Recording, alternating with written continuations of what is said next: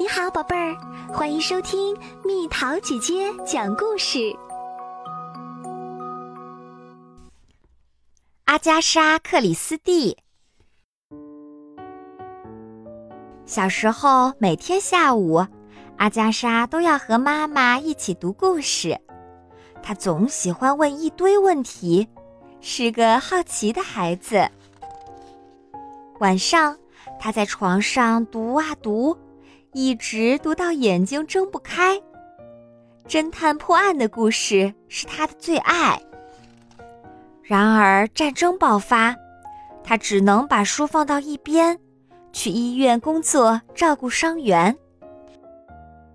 在那里，他将药物的知识学了个遍。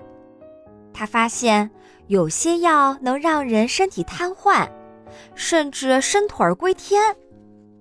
他把学会的一切写进故事，那些故事总是从奇特的谋杀开始。他创造出大侦探赫尔克里·波洛来破案，无论什么样的阴谋都瞒不过他的双眼。他和大侦探一起在全世界游历，一台打字机是他唯一的行李。写啊写啊，就这样，他来到遥远的东方。一本书还没写完，他已经在想另一本书的模样。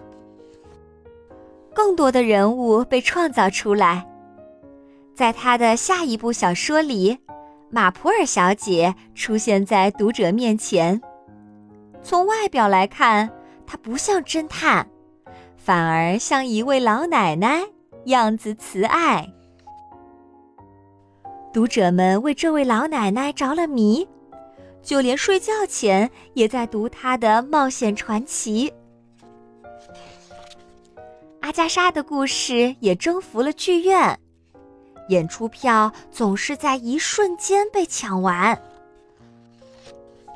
她一生写了一百多本书，书里死的人足够填满一个公墓。侦探小说女王，她的名字如此响亮。她最明白一个道理：想要解开一个难题，真正的秘方就是用你的想象力。